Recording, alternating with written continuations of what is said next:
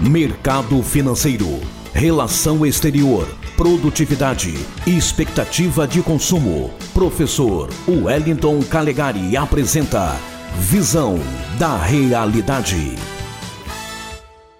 Boa tarde, ouvintes da Rádio Cultura. Boa tarde, Espírito Santo. Aqui quem fala é o Wellington Calegari. E a China agora tem perspectiva de crescer esse ano de 2021 de 8,5% a 9,5%.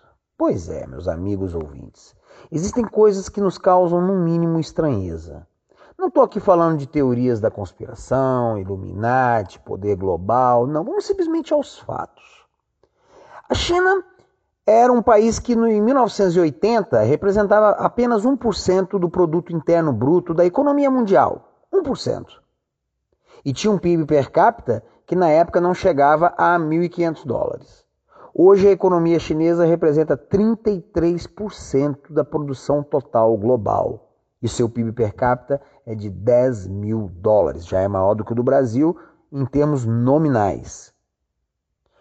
Esse país se transformou numa grande potência e quer ser uma superpotência. Nós já falamos em outros áudios sobre os projetos chineses para a expansão de seu poderio global em, no final de 2019, foi o epicentro da pandemia do coronavírus. Foi lá que começou e de lá se espalhou pelo mundo. É, até mesmo a OMS, apesar de todo o puxa-saquismo com o governo chinês, reconhece que foram erros da condução dessa política de combate ao coronavírus cometidos pelo governo chinês que permitiu ao coronavírus se espalhar pelo mundo como se espalhou. Foram erros sanitários, foram erros de prevenção, foram erros de informações. Era de se esperar que, por ter sido o epicentro do surgimento dessa, dessa pandemia, a China fosse o país que mais sofresse. Mas não é o que está acontecendo. Mesmo em 2020, o ano auge do Covid, a economia chinesa ainda conseguiu crescer 2,3%, enquanto o resto do mundo, Brasil incluindo, tiveram recessão economia brasileira decresceu 4,1%, os Estados Unidos tiveram um baque, que levou inclusive à queda do presidente Trump, ah, os países da União Europeia tiveram um decréscimo, o mundo inteiro teve contração, mas a China cresceu 2,3%. E agora vai liderar, como já diz a Organização Mundial do Comércio, a retomada do crescimento global. Isso é até bom para o Brasil, que tem na China o principal comprador de suas commodities.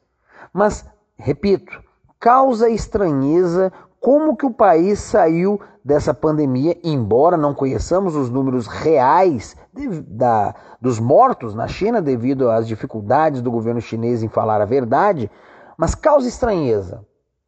Vale lembrar que durante a pandemia, em que a economia dos países europeus ficou extremamente fragilizada, assim como a dos Estados Unidos e a do Brasil, aumentaram brutalmente os investimentos chineses no exterior.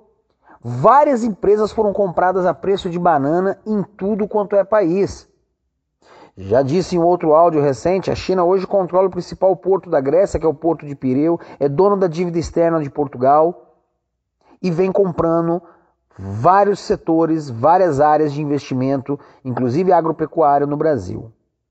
Será que a pandemia, de certa forma, serviu mesmo que involuntariamente, vamos dizer, ao projeto do líder chinês Xi Jinping, que é transformar a China até 2050 na potência dominante global, tanto em termos militares, econômicos quanto culturais? Será que a pandemia que surgiu na China terá o condão de acelerar esse processo de poderio chinês?